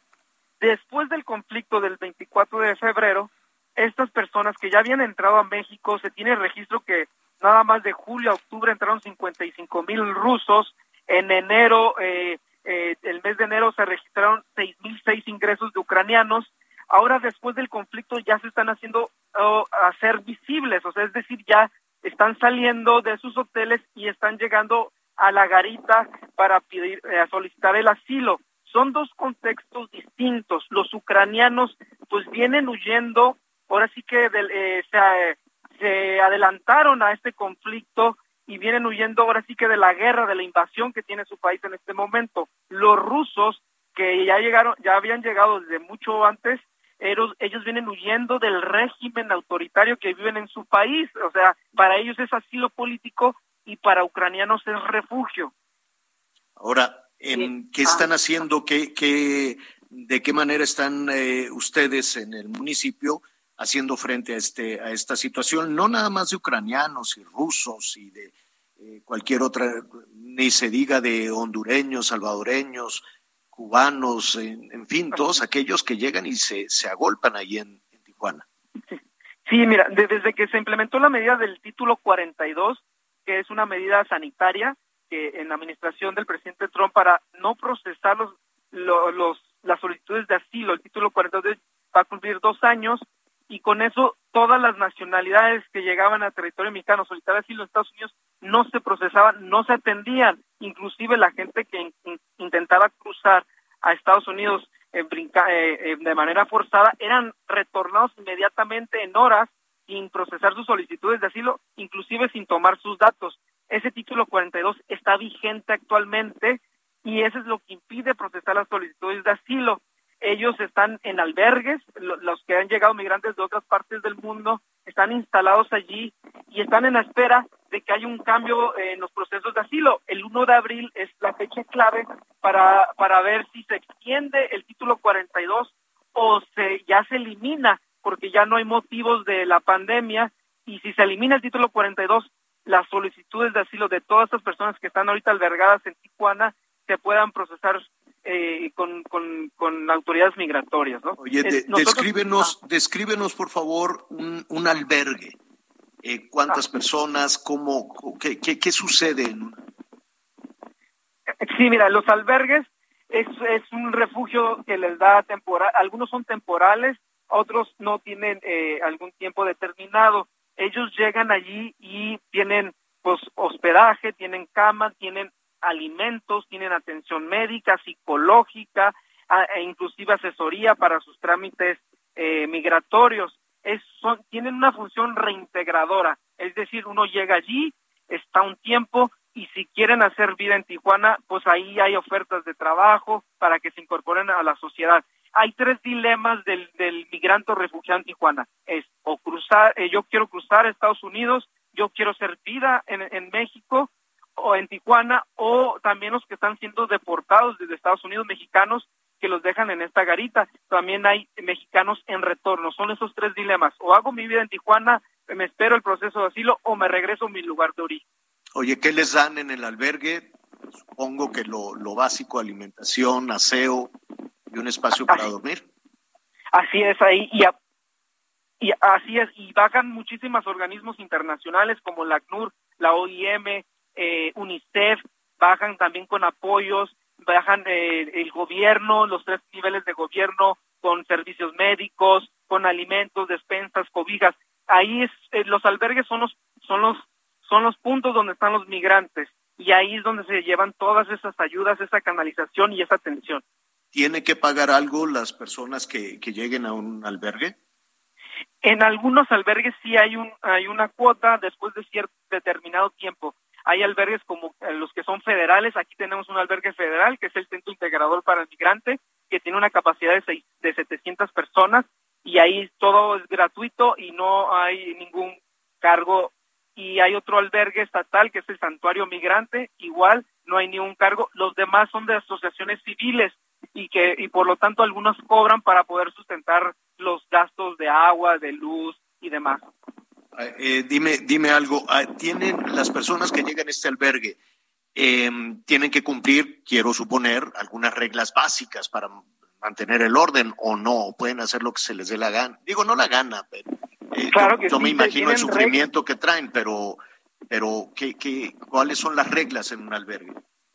Sí, hay reglas para que pueda funcionar, como usted lo dice bien, para que pueda funcionar un albergue tiene que tener reglas de entrada y de salida, tiene que tener eh, horarios de entrada y de salida, horarios de alimento, eh, en, muchos están separados por núcleos familiares, por hombres solos, o inclusive hay albergues para personas en contexto de LGTB. O sea, hay muchos albergues que son destinados solamente para mujeres solas, con hijos, a núcleos familiares y hombres solos. Entonces tienen reglas de entrada, de salida, eh, tienen que hacer, algunos se cooperan haciendo el aseo, eh, alimentos, hay un orden en todos para que pueda funcionar. Si no hay reglas, no funciona y se generan los conflictos.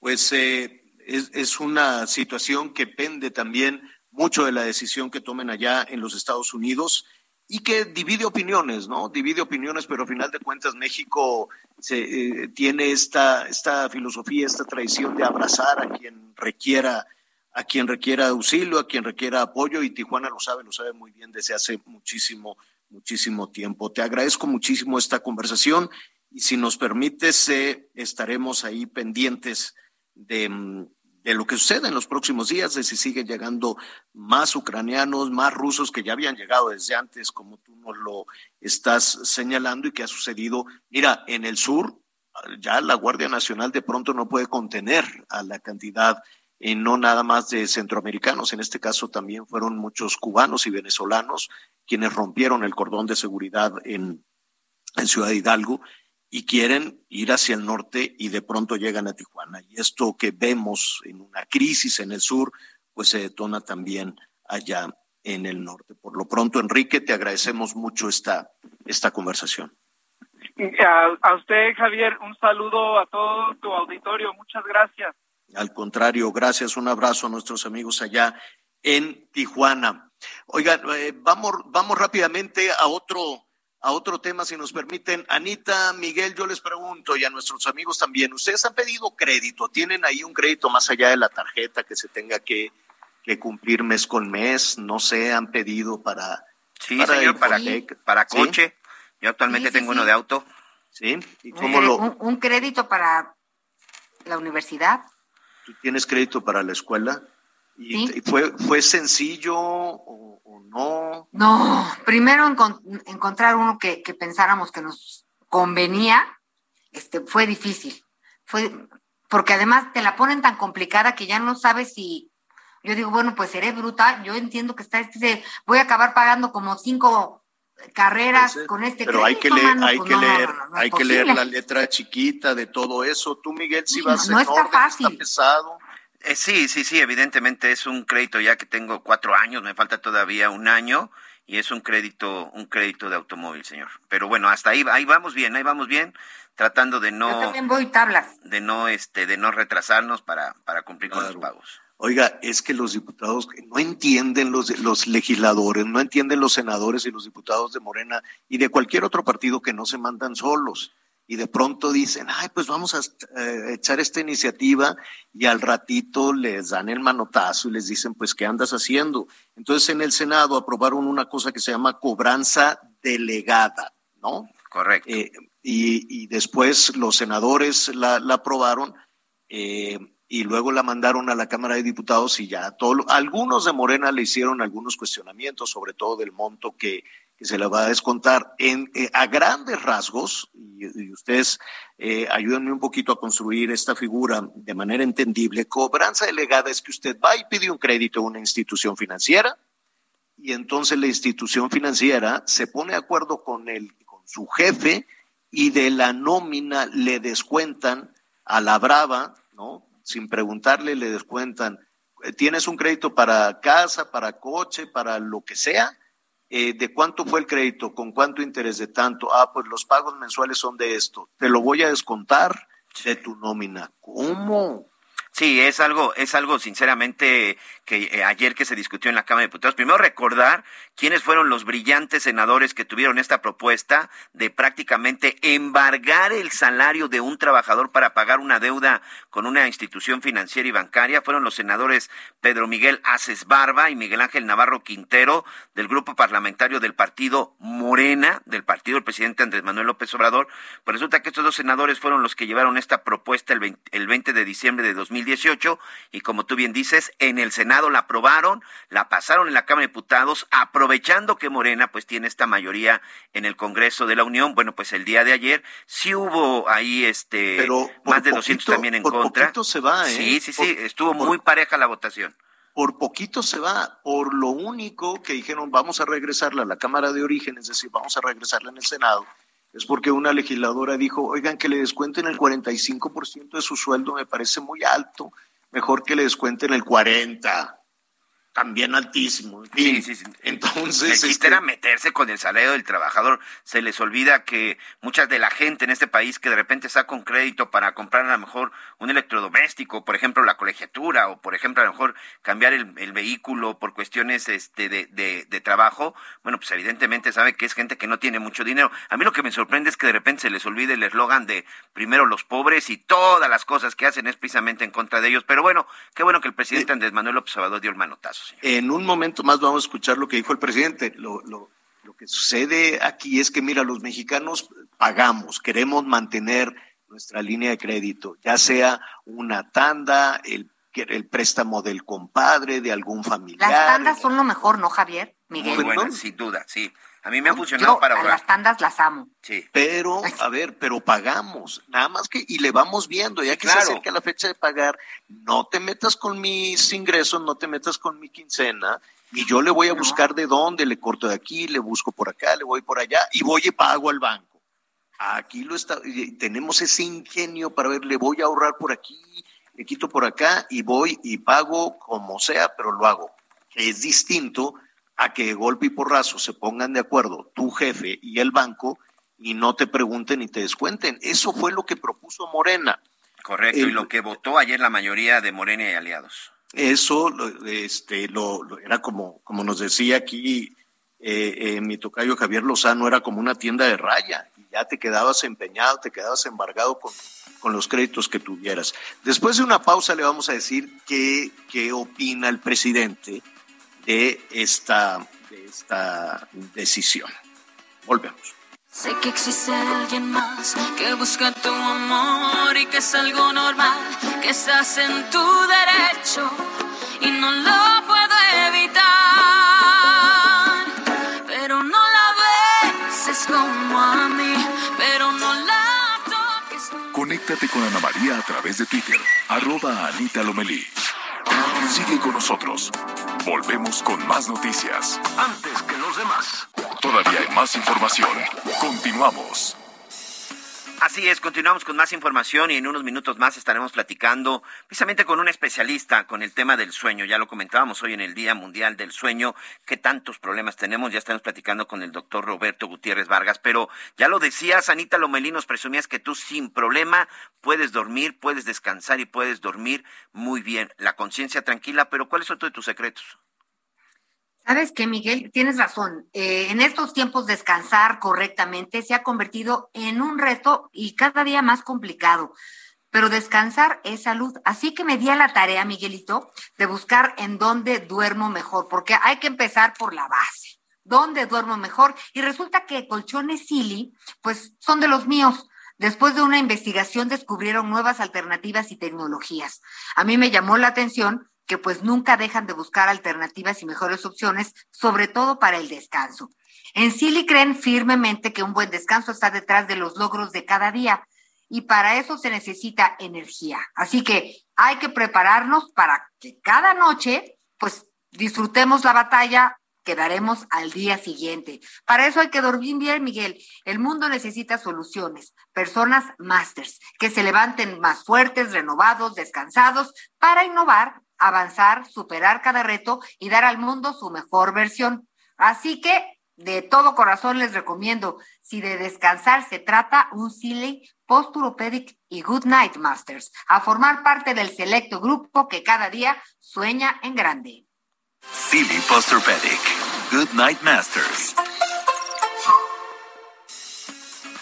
Miguelito. Bueno, pues ya que nos están invitando a dormir, a, dormir oigan, este, en un momentito más vamos a, a, regresar un poco más adelante con este, con este tema de, de, los créditos y de los préstamos. No se preocupe, ya el presidente dio el manotazo para que la cobranza delegada que estaban eh, proponiendo estos eh, legisladores de Morena, pues ya ahora sí que su, jefe, el presidente, les dijo que, están como locos, no para nada. Y seguramente van a buscar la manera de darle marcha atrás. Había avanzado muchísimo, avanzó en el Senado, avanzó en Cámara de Diputados, pero pues ya, ya lo van a regresar. En un momentito escucharemos también lo que dijo el presidente para seguir con este tema del sueño. Yo nada más te digo, Anita, no sé cuánto te gastas para estar así tan guapa, tan fresquita, en cremas y cosas y pues todos estos asuntos, ¿no? Pero resulta que si duermes bien, habrá que ver qué significa dormir bien, pues este, te puedes ahorrar también ahí un, un, dinero, ¿no? Te puedes ahorrar también un dinero con todo ese tipo de cosas. Yo vi en alguna ocasión en una farmacia de estas eh, muy grandes de los Estados Unidos que parecen como, como supermercado, que venden ahí de todo. Hay pasillos y pasillos de, de cosas para dormir píldoras para dormir, jarabe para dormir, el té para dormir, el no sé qué para dormir, y, me quedé reflexionando porque eran pues estantes y estantes y estantes. Y dije, pues sí, acá nuestros vecinos del norte deben de tener un, un problema serio con este tema de dormir. Vamos a ver cómo nos va a los mexicanos con este tema, si en ocasiones suponemos que dormir, pues lo vamos, que dormir mal, no sabemos lo que signifique dormir mal versus dormir bien y lo vamos normalizando, que eso sería terrible.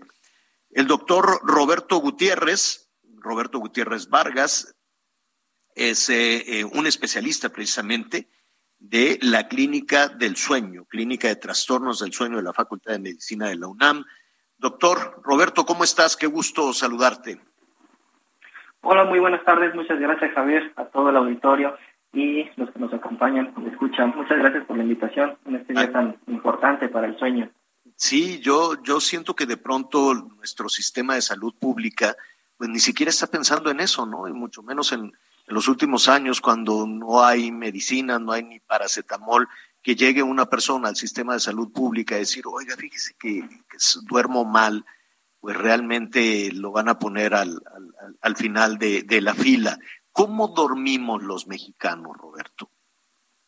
Muy bien, mira, hablando de trastornos del sueño, hay una cantidad increíble de trastornos que se pueden padecer. De los más comunes es el insomnio y la apnea del sueño. Por ejemplo, en México se estima que un 30% de todos los eh, de todas las personas van a tener algún grado de síndrome de apnea obstructiva del sueño y el insomnio es aún más. Ahora hay varios es apnea, perdón, para, para entendernos un poquito.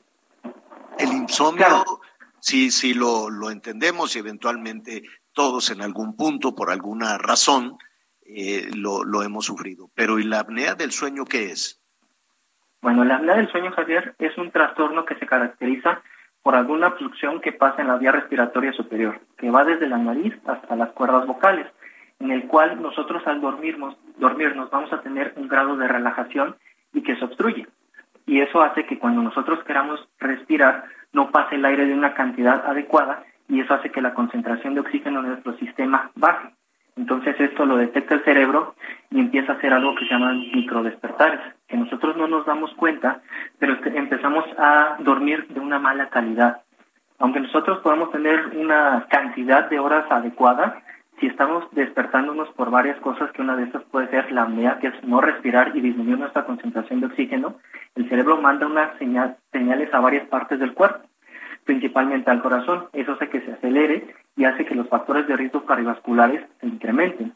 ¿Esto por qué tiene que ver? Es muy cierto, nuestro sistema de salud, eh, pues hay muchas otras enfermedades como cardiovasculares, oncológicas, hipertensión, que son las que se llevan la mayor parte del presupuesto pero el tener apnea del sueño incrementa factores de riesgo para infartos agudos al miocardio, hipertensión, diabetes, embolias, insuficiencia renal, una serie de problemas bastante importantes.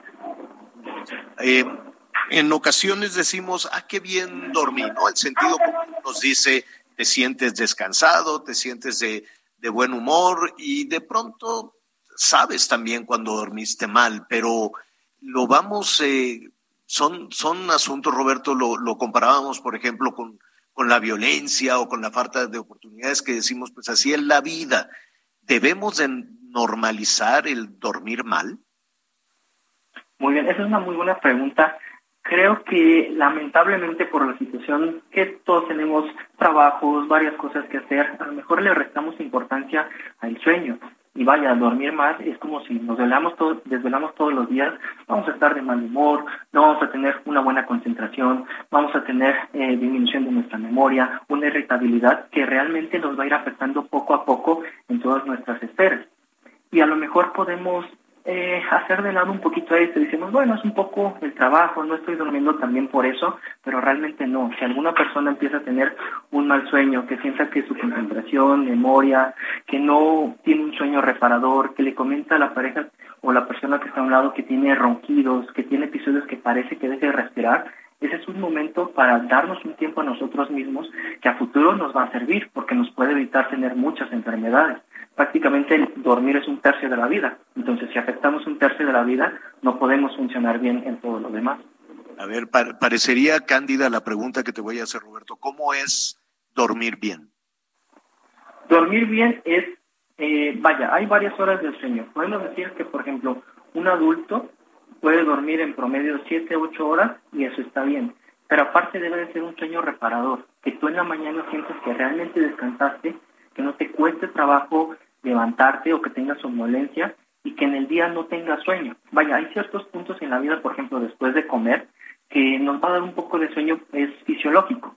Pero si ya nos empieza a dar un poquito más de sueño en actividades diarias, al estar platicando, al estar viendo la televisión, al ir al cine, al estar en el tráfico parados, eh, eso ya es un dato de alerta que nos hace decir, oye, esto ya tal vez no es tan normal y es un momento adecuado para que se pueda ir a una consulta y que se pueda valorar de una manera más eficiente. Eh, eh, a ver, eh, señalábamos que cuando despiertas solito, ¿no? sin el despertador y ese tipo de cosas, y te sientes muy bien, em, tienes que despertar así, tienes que despertarte cuando ya estás absolutamente descansado. Eso puede llevar muchas horas o pocas horas, ¿no? Ahí, hay un parámetro complejo. Sí, claro, ahí es conocernos a nosotros y no siempre vamos a estar despertando antes de la alarma, pero lo que sí debe pasar es que suena tu despertador, tú lo, tú lo apagas y te levantas y empiezas a hacer tus actividades. No que tengas mucho cansancio, mucho sueño, de esas ocasiones que dices, híjole, no me quiero levantar, quisiera dormirme un ratito más.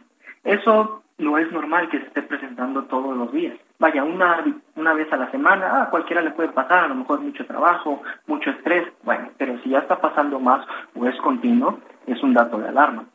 Oye, la melatonina, las píldoras para dormir, los jarabes, este, ¿qué hacemos con eso?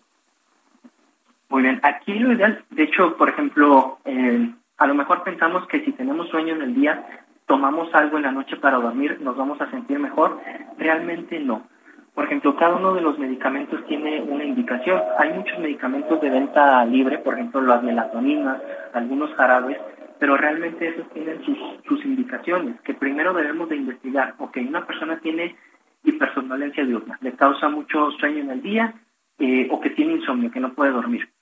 El tratamiento ideal, por ejemplo, del insomnio no es un tratamiento médico, es un tratamiento de medidas de higiene del sueño que incluyen eh, no estar viendo el celular cuando nos vamos a, acostar, bajar, por ejemplo, este, la luz de los celulares o estos, estos filtros de pantalla azul. ¿Por qué? Porque precisamente la melatonina, que también venden en, en tabletas de venta libre, es una hormona que nuestro cuerpo la libera de manera natural y esa hormona se libera de manera natural cuando ya no hay luz del sol. Al no haber luz del sol, nuestro cerebro lo detecta y empieza a producir melatonina eh, de una manera natural. por ejemplo, las pantallas de los celulares que pasan mucho en, estos, en estas épocas, van a hacer que, aunque tengan filtros azules, nuestro cuerpo lo detecta y dice, ah, todavía hay un poco de sol, y no libera melatonina de manera natural.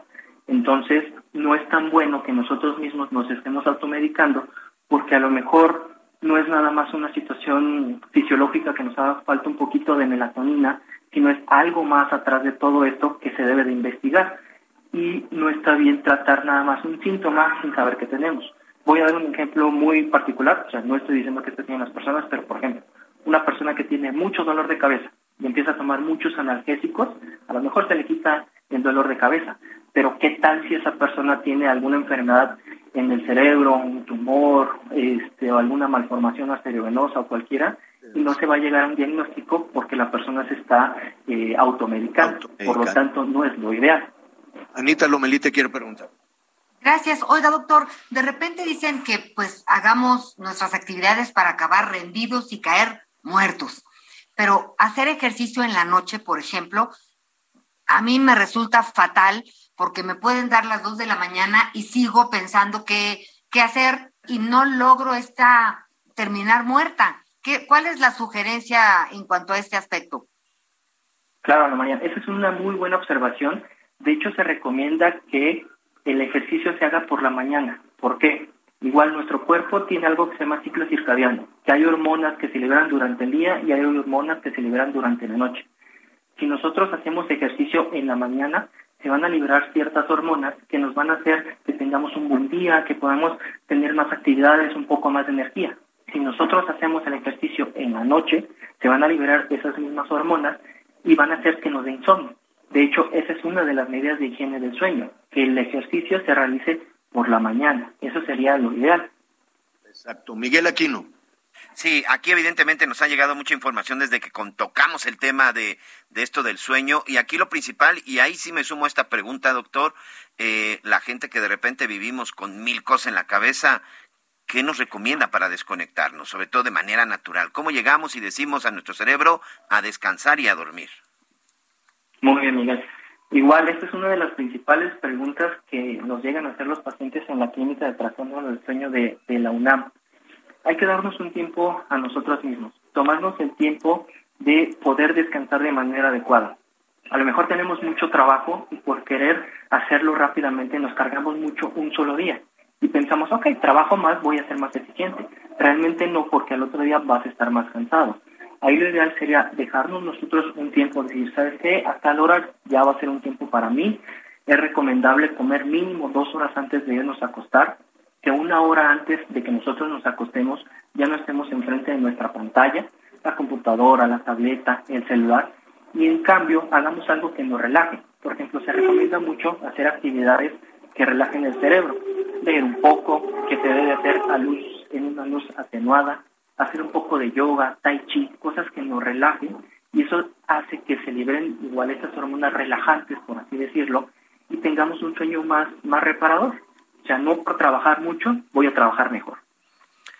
Pues ahí están, ahí, ahí, están, eh, hay que tomar las recomendaciones y hay que atender, eh, supongo yo, el eh, sentido común, doctor, ¿no? Aquello que ya hemos experimentado que nos permite este, dormir, dormir adecuadamente, tener un espacio ventilado, la higiene, no solo la higiene del sueño, sino la higiene física, también se, también es importante, lo, seductor que puedan ser los aparatos, las televisiones, en fin, todo este tipo de cosas, la alimentación, yo supongo que la alimentación cuenta.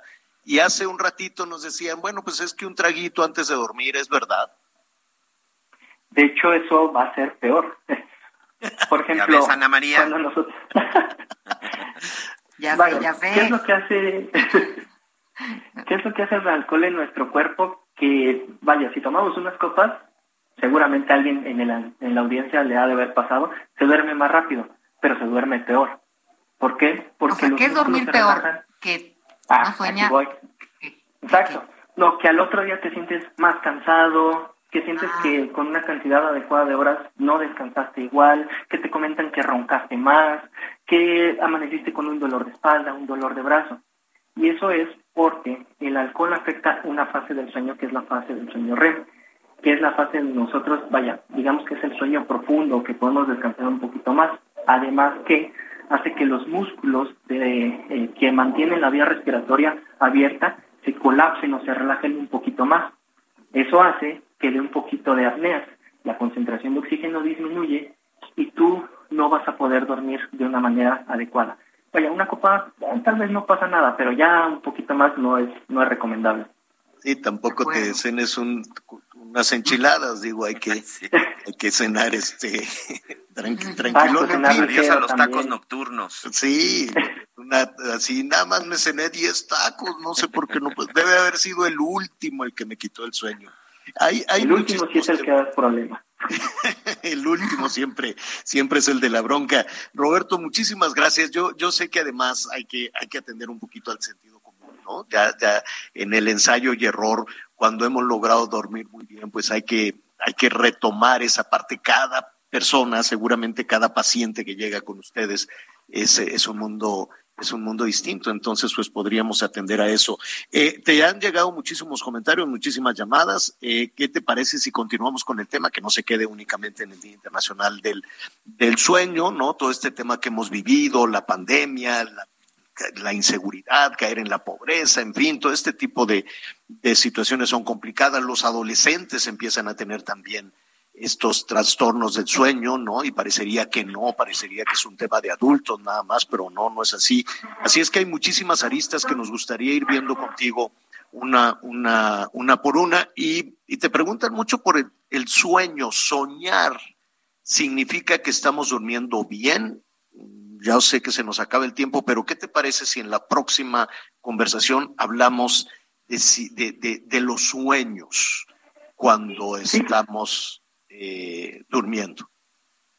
Sí, claro, con gusto. Es un tema muy muy amplio, pero pues podemos continuar si ustedes ustedes gustan en alguna otra ocasión o algo para, para responder algunas y, y mucha insistencia hemos tenido aquí mucha insistencia en los niños y adolescentes que no duermen, cómo lograr que los niños duerman y que los adolescentes puedan dormir también, ¿no? La preocupación y ahora de los es COVID-somnia. COVID-somnia, claro. Fíjate. Bueno, Roberto, muchísimas gracias. Sé que han tenido muchísimo, muchísimo tema de investigación en la Clínica de Trastornos del Sueño de la Facultad de Medicina del UNAM. Doctor, gracias. Buen fin de semana. Duerme mucho. Claro, muchas gracias.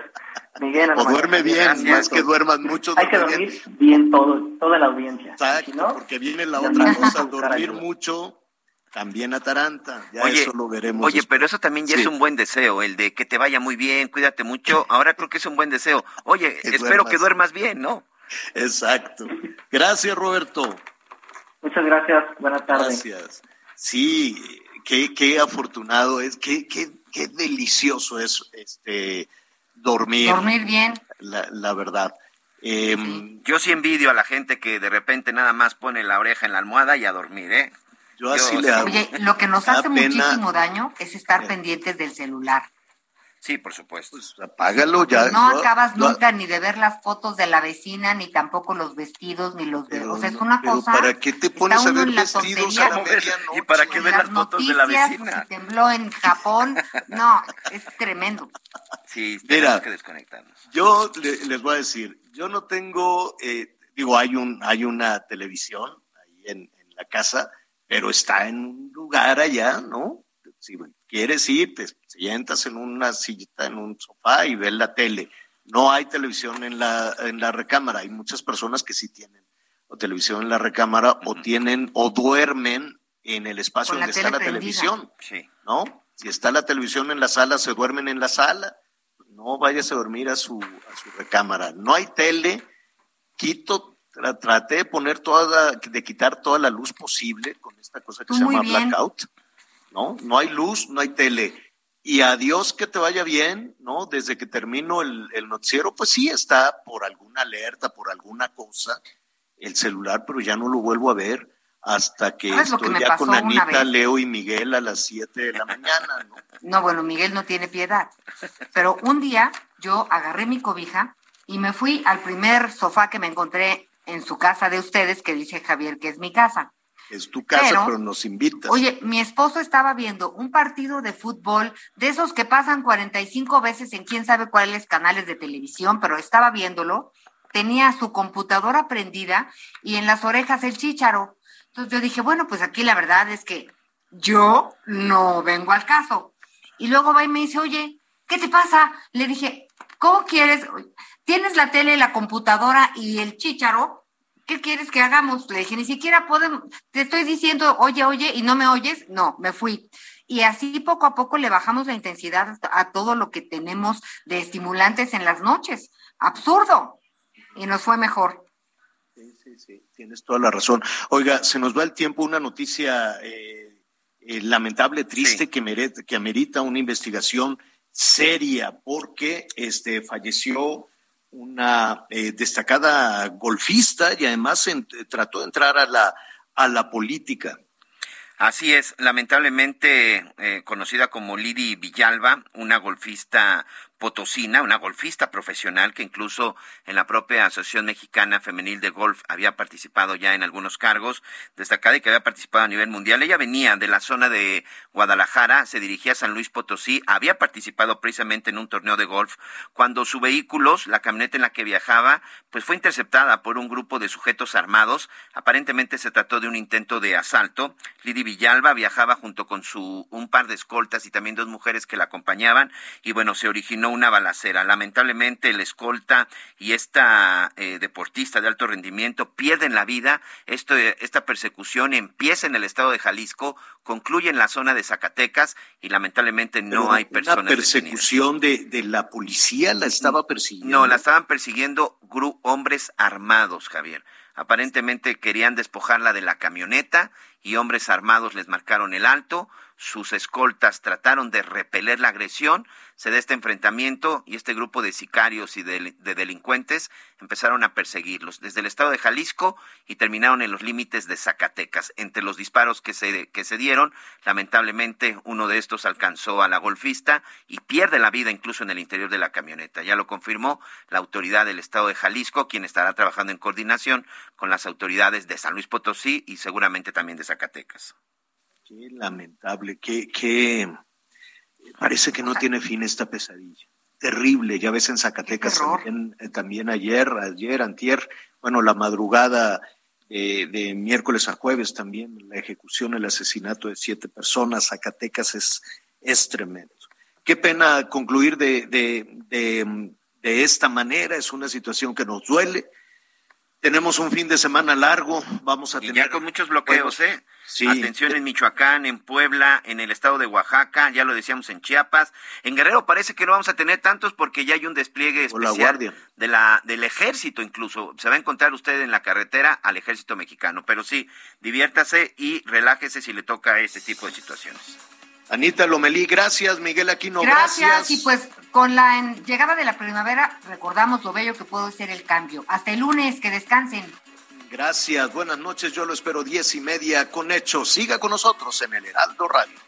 Tal vez crees que estoy loca por pensar así, por dejarte partir y alejarte de mí.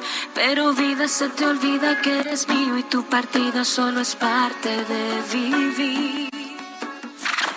Gracias por acompañarnos en Las Noticias con Javier La Torre. Ahora sí ya estás muy bien informado. Planning for your next trip?